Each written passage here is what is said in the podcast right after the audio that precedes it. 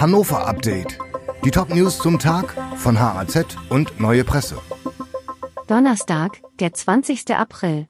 Eisenbahner legen den Fernverkehr lahm. Im Bahnverkehr droht der nächste Streik. Die Eisenbahnergewerkschaft EVG will am morgigen Freitag den Zugverkehr in Deutschland zum Stillstand bringen. Erst vor wenigen Wochen gab es eine ähnliche Arbeitsniederlegung, die das ganze Land betroffen hat. Der Streik ist am Freitag von 3 bis 11 Uhr geplant. Die Deutsche Bahn will den Fernverkehr ab 13 Uhr wieder hochfahren. Welche Auswirkungen der Streik auch auf die Regionalzüge im Raum Hannover haben wird, ist noch unklar.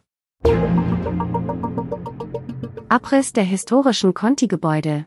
Eigentlich gab es bereits ein Konzept für den Erhalt der historischen Conti-Gebäude in der Wasserstadt Limmer.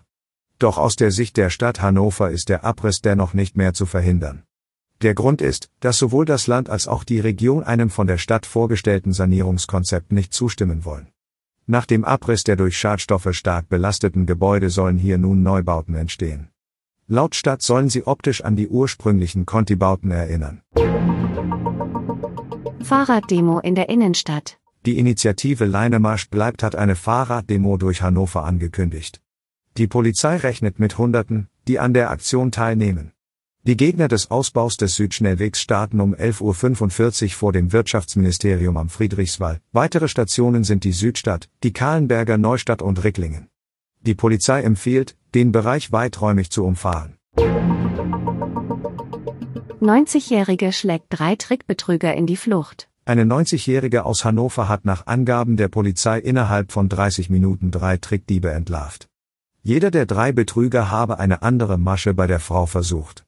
Der erste Täter habe sie auf der Straße angesprochen und wollte sie nach Hause begleiten.